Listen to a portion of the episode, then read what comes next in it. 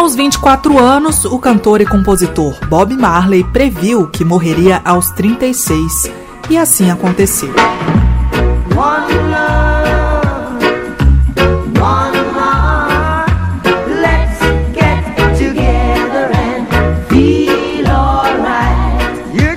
Depois de enfrentar um câncer, o pai do reggae morreu no dia 11 de maio de 1981 em um hospital em Miami, nos Estados Unidos. Apesar de uma carreira curta, Bob Marley vendeu mais de 20 milhões de discos. No Brasil, a data marca o Dia Nacional do Reggae. Nascido na Jamaica em 6 de fevereiro de 1945, Robert Nesta Marley tinha fama de vidente desde criança. Adepto do movimento Rastafari, divulgou a filosofia religiosa em suas canções.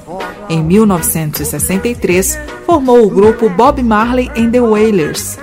A banda lançou o álbum Nat Dread em 1975 com a música No Woman No Cry, que consolidou a fama internacional do cantor. No woman, no.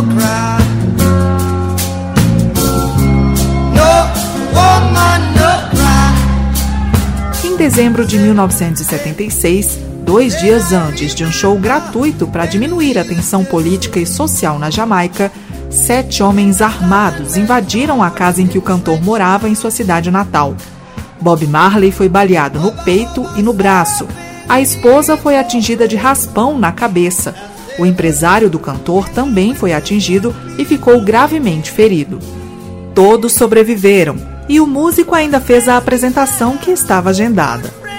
No ano seguinte, depois de quebrar o dedão do pé em um jogo de futebol em Paris, na França, os médicos descobriram um tipo raro de câncer, mas o cantor recusou o tratamento. Em 21 de setembro de 1980, Bob Marley desmaiou enquanto corria no Central Park, em Nova York, nos Estados Unidos, e descobriu que o câncer já tinha atingido os pulmões, fígado e cérebro. Dois dias depois, ele fez seu último show em Pittsburgh, no estado da Pensilvânia.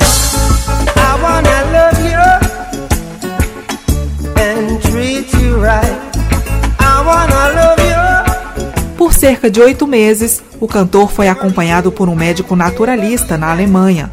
Em maio de 1981, Bob Marley resolveu voltar para Jamaica, passou mal durante a viagem e teve que ser internado em Miami, nos Estados Unidos, mas não resistiu.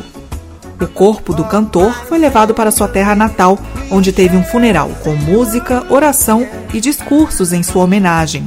Mais de 6 mil pessoas acompanharam a despedida em 21 de maio de 1981. História hoje. Redação: Beatriz Evaristo. Sonoplastia: Messias Melo. Apresentação: Jéssica Gonçalves.